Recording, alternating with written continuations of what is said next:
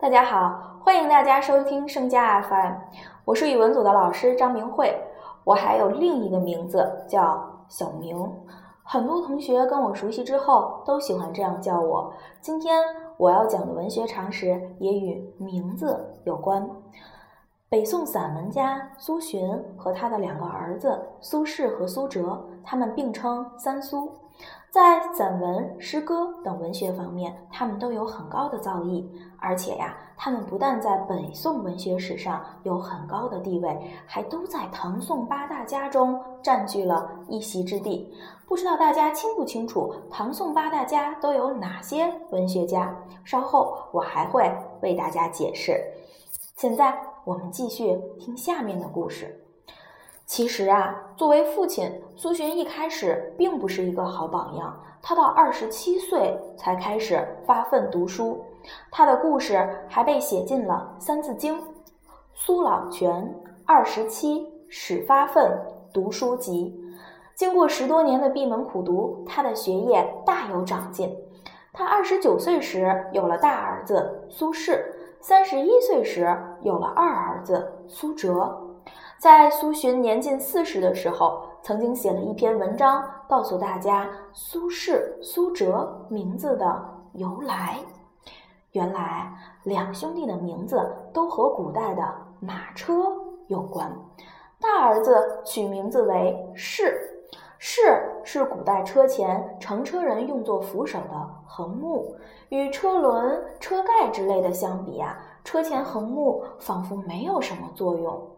可是，如果一辆马车没有车上扶手的横木，又让人觉得有缺憾。于是，这个没有实际作用的事，就只剩下装饰的作用了。苏洵希望大儿子苏轼注意修饰自己，留心言行，处事圆通，不要锋芒毕露，惹来是非。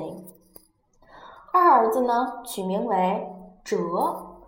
辙呀，就是马车行走留下的印记。苏洵说：“天下的马车行走都遵循前车的印记。可说起马车的功劳，大家根本不会提到车辙。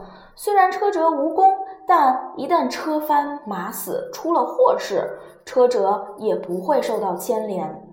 苏洵希望儿子能够甘心做车辙，无功无过。”即使不能大富大贵，但也可以免于灾祸，平安久长。同学们，听了这个故事，你想到自己的名字有什么特殊的含义吗？是不是也寄托了父母美好的愿望与期许呢？好了，刚才呀，开头我们就提到了唐宋八大家，那么他们到底是谁呢？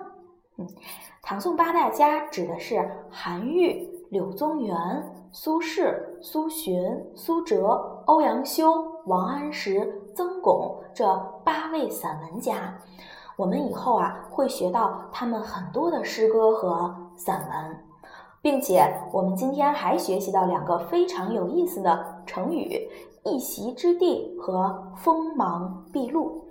一席之地的原意呀，是指一张席子的地方，又用来比喻很小的一块地方。后来也指一个位置，比如现在我们的每位同学都在新三年级的暑假班占有一席之地了。